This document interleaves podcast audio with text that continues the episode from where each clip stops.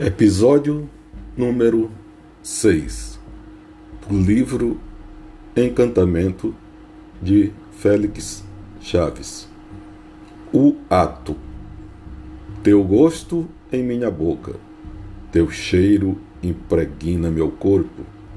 Corpos sedentos, carentes de um desejo incontido que derrama-se deixando marcas nos lençóis.